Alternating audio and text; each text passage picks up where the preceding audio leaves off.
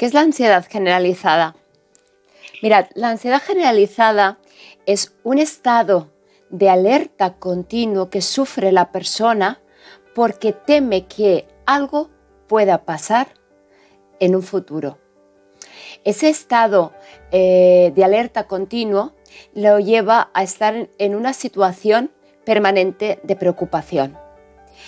Estas situaciones de preocupación hacen que entremos a veces en una situación de pensamiento obsesivo intentando encontrar eh, un control sobre el futuro de algo que nosotros tememos, pero que por mucho que lo pensemos, perdemos evidentemente el control queriéndolo eh, controlar mejor.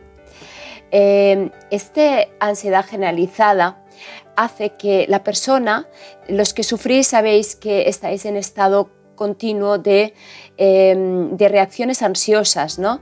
tales como eh, taquicardias, em, con una respiración entrecortada, como temiendo que algo malo vaya a suceder, eh, que al final nunca sucede porque eh, la gente que, que sufrís ansiedad generalizada normalmente no llegáis a tener ataques de pánico. Eh, ¿Cómo desde la terapia eh, breve os podemos ayudar?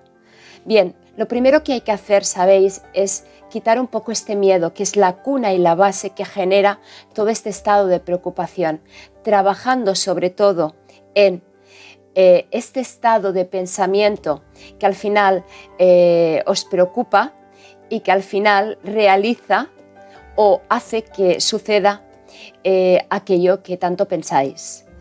Eh, ¿Cómo lo hacemos? Sabéis que intentamos trabajar en el tiempo más breve posible para poderos ayudar y aunque esta sea una tónica a la que habitualmente estáis acostumbrados, eh, desde la terapia estratégica no hay nada que por mucho tiempo que haya durado mm, no sea fácil de poder, de poder desenquistar.